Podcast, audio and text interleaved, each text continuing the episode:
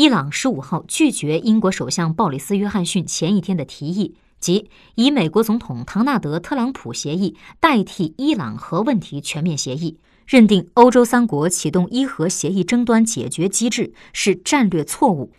伊朗总统哈桑·鲁哈尼十五号发表电视讲话说，约翰逊以特朗普协议代替伊核协议的提议是奇怪，指认特朗普总是不遵守承诺。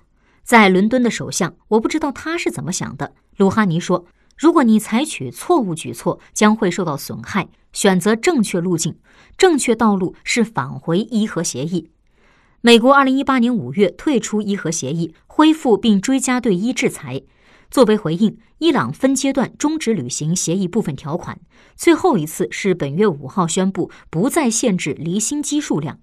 英国、法国和德国政府指认伊方违反协议，十四号宣布启动伊核协议框架下的争端解决机制。约翰逊同一天提议以特朗普协议作为伊核协议替代方案。路透社报道，欧洲三国启动争端解决机制，最终可能触发联合国安全理事会恢复对伊制裁。伊朗方面认定这是战略错误。鲁哈尼谴责欧洲国家食言，没能让伊朗经济免受美国制裁影响。法德英二零一九年初宣布与伊朗建立贸易往来支持工具结算机制，寻求以伊朗以物易物，以避免美方制裁，但迄今没有正式运行。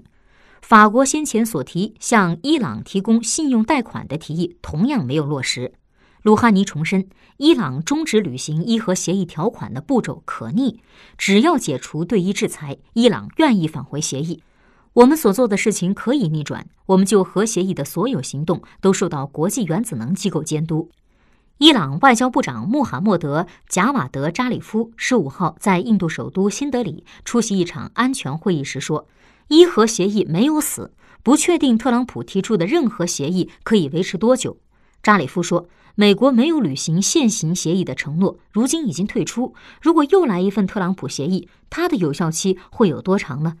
扎里夫说：“伊朗有意以外交方式缓和矛盾，但是不会与美国谈判。